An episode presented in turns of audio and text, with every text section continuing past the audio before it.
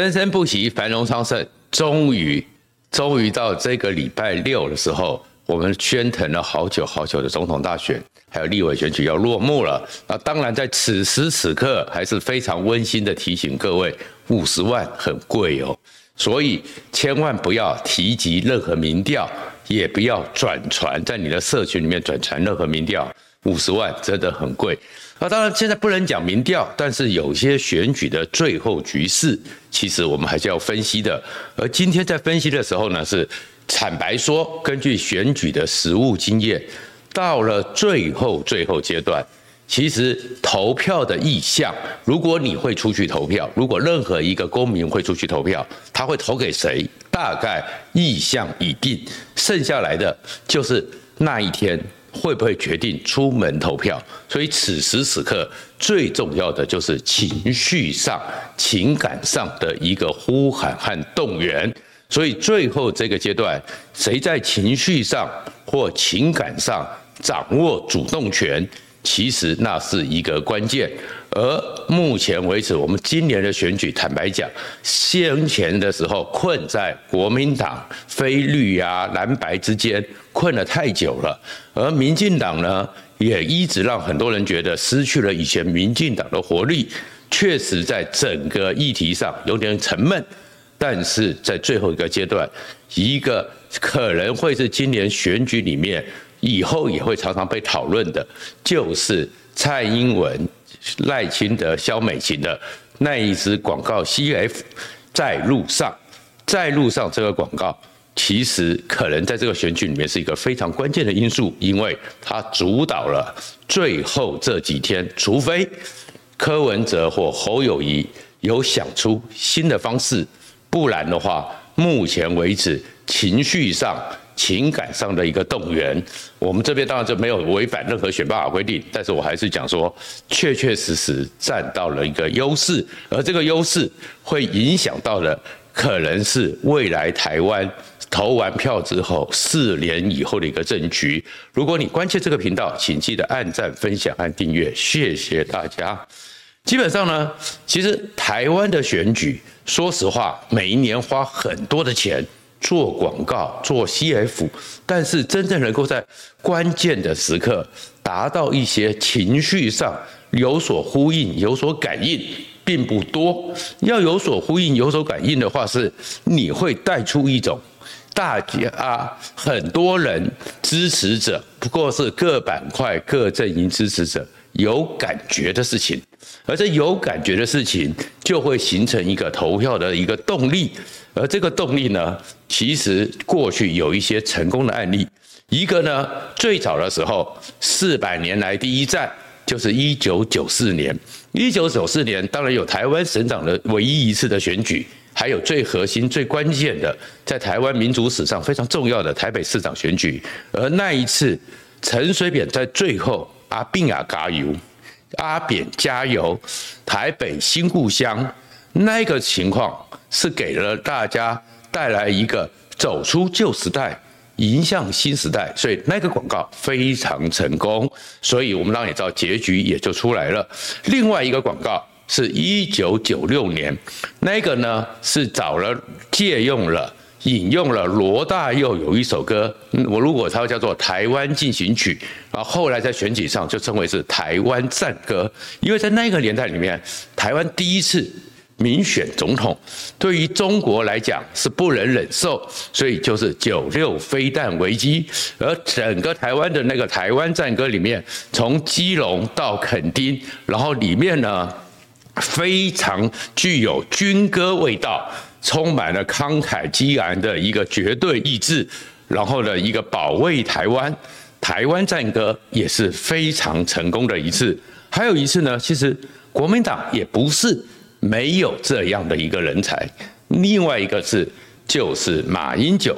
马英九在两千零八年的时候，虽然其实我们当事后都知道，当时马英九，尤其在陈水扁、吴淑珍、赵建明这些事件、红衫军的一个挫折之下，很多强烈的情绪投射到马英九身上。但是最后谢长廷跟苏贞昌虽然有刀刀见骨的相杀之后，最后结合之后再拼力转胜，在整个当时气势上。操作上不断的推陈出新上，看起来好像马英九没那么稳，所以最后出来一个十八王公，我们叫修 就是就是十八个当时的国民党县市长万马齐奔，准备好了，诶，那个准备好了，给大家一个感觉就是新的时代，新的一个抛开陈水扁第一次政党轮替里面很多大家心里无足的事情，诶，那个气氛有成功，然后接下来好几次。就都几乎选举上有点沉闷，有点苦闷。韩国瑜在选高雄市长的时候，那个夜袭是有这个效果，但是他选总统的时候是没有的。而当时的蔡英文，说实话，在广告上，在自己主动操作的上面，其实并没那么强，是因为习近平在香港造成的一个台湾人的一个集体的感觉。而这一次，整个赖清德呢，昭和南。确确实实是缺乏了一些比较强烈让绿军的人强烈的一个感情上的一个呼喊，然后所以呢，先前的时候呢，确确实实大家会觉得说，可能呢，绿军的情绪是比较没有那么高昂的，但是蔡英文这个在路上呢。它出来之后，引起了很多的讨论，包含是很多人在讥讽，很多人在图里面去讥讽说你这条路有问题，也有很多人在恶创，是说哎，里面呢包含的是把韩国瑜也入境了，把黄国昌也入境了，一个广告出来之后。引起广泛讨论，引起大量引用，不管是正面的讨论或负面的讨论，其实都代表了一件事情，它主导了现在这个阶段里面最核心的一个状况。而这在路上里面呢，它用的呢又不是那种杀气腾腾，就是它成功的地方。如果你是完全的选举文宣，你这个东西呢太强烈了，不会引起情感上的一个共感效应。但是一开始的时候，外面风很大。但是你开车很稳，这个诉求其实会让绿军的人对于蔡英文这八年来台湾外面有 COVID-19，有中国的威胁，有更多中国的整个供应链的一个重组，国际形势的复杂，哎，但开得很稳，然后呢，要走在正确的路上。然后呢，这个时候从后照镜看到了一个蓝色的大货车、白色的小轿车，他们走的是回头路，他都有很强烈的意向。这个对绿军来讲是有巩固和鼓舞的效果。然后经过一个警察局在讨论副手的状况的时候，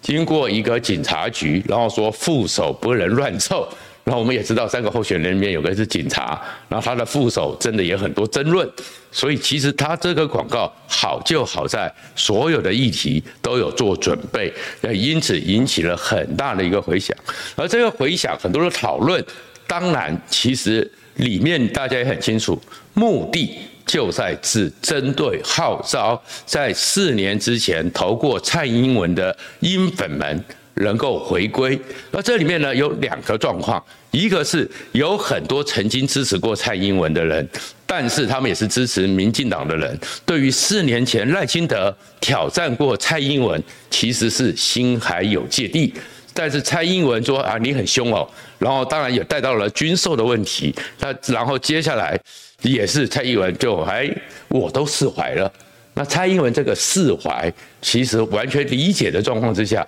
对英粉来讲，那些有说明帮助。另外一个是上一次的时候，面对整个选举的时候，蔡英文的得票永远的大于民进党的基本盘，那里面大概有数百万票啊，数字我们也不用讲，以前我是喜欢直接讲出数字的。那几百万票里面，我们如果从一个结构上来看，目前为止。蓝绿阵营基本上都归队，那这群人就是比较中间的。那这中间的里面呢，目前的大概最容易流向的是，他们他们对蓝绿都有意见，就是柯文哲的支持群。所以现在如果要领先突破，主要到最后胜去，谁能够让柯文哲的支持群能够转向？那当然就是针对柯文哲。所以在路上。这个广告其实出来之后，受到压力最大的当时柯文哲，所以你会看到民众党对这个广告批评比较多，然后甚至于柯文哲也赶快要受访之后谈到年轻人的苦要哽咽，因为确实受到压力，所以这个在路上呢，坦白讲。他其实如果真的发酵下去，对柯文哲当然很有压力了。那为什么针对柯文哲呢？因为柯文哲那边的他是一个新兴的政党，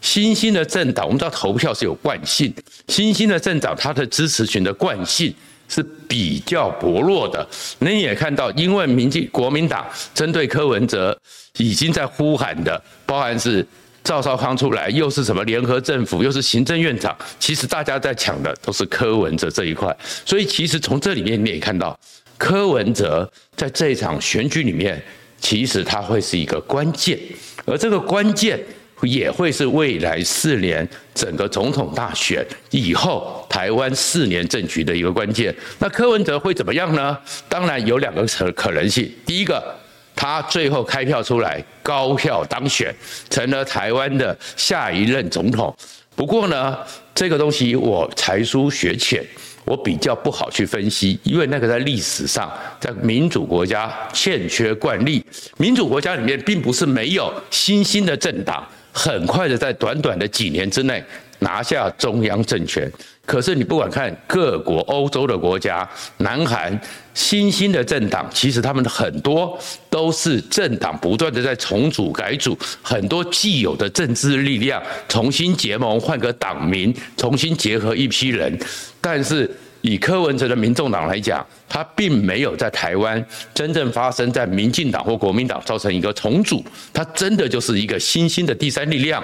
那这个你就会产生了什么政局？其实很复杂，所以很复杂，我也很难去分析，因为这个确实是一个过去前所未见的一个先例。如果他当选，那因为他对于他如果他当选很难分析。那如果说他最后还是在这个选举里面，并不是最后的。最高领先者，那两个局面就很复杂了。很复杂是什么？我们分成，我们喜欢分象限。大家讲的象限，我把它分成四个象限来分析。第一个象限，第一象限就是柯文哲总统选得很好，立委也选得很好，这会是一个局面。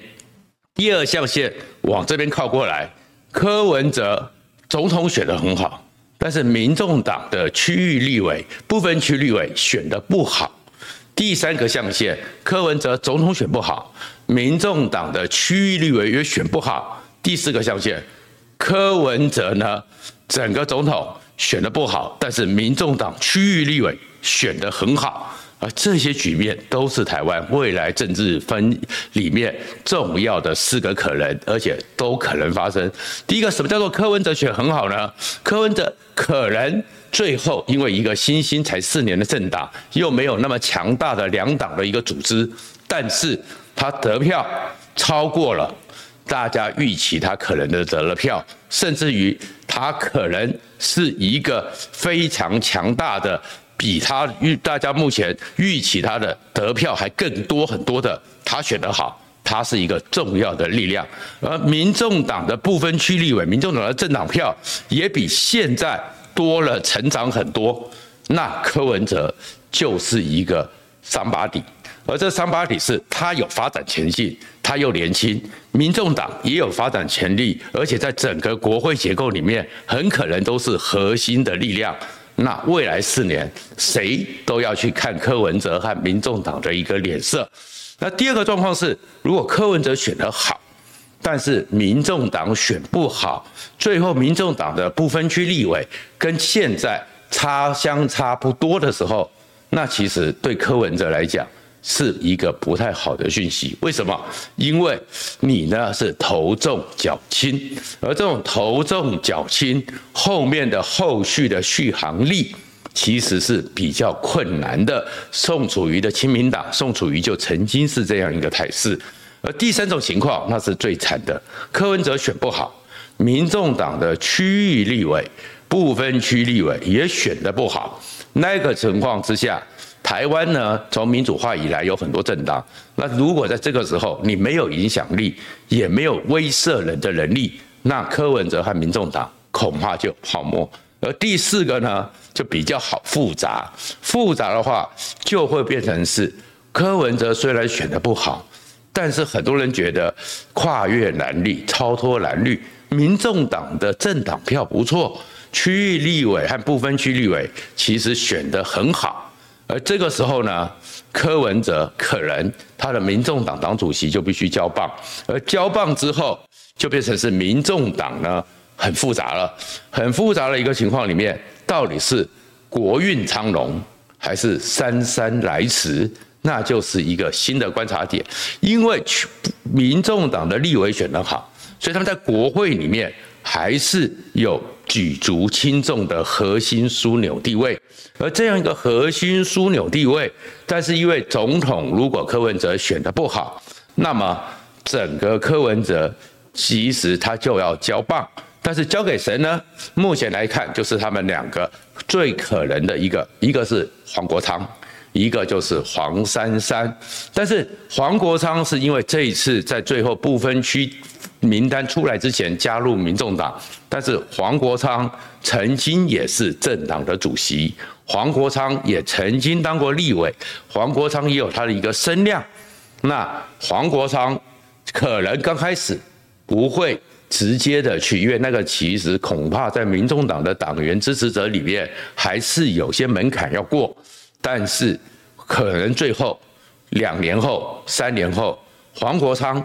会不会想要扛起民众党这一个大旗，那是一个变数。而另外一个情况呢，柯文哲在台北市长任内，他的一个最重要的副手，也是在这一段时间里面，三妈就是黄珊珊也扮演重要的角色，或者是交给黄珊珊。当然，黄珊珊长期的整个政治历练，整个副市长的历练，也可以扛起这个旗。但是，而且黄珊珊的个人形象没有那么的冲突和尖锐，也不是一个不可能的领导者。但是黄珊珊的个性有没有在政治上有这么强烈的一个企图心？如果没有的话，是稳定民众党，还是会强力的想要在快速的扩张民众党？那这个路线会不会跟黄国昌有产生怎么样的一个互动，都会是民众党将来的一个观察的重点。所以其实在这个时候，我们会看到的就是为什么选举选到这个时候，整个。不管是在路上，或者是国民党重启什么侯友谊喊话六项协议还是有效，赵少康出来喊话，一定会跟柯文哲、跟郭台铭谈整个行政院长联合政府的问题。其实你就其实从他们的话语里面就知道，最后的一个决定的关键就是柯文哲他的力量何去何从。可坦白讲。就台湾的政治来讲，我们还是觉得说柯文哲也算不简单。虽然大家对于他的很多言行，对于他很多的讲话很多争论，但这种见仁见智之外，一个新兴才四年的政党，可以有今天变成是可不管选到最后结局如何，他这个人，他这个党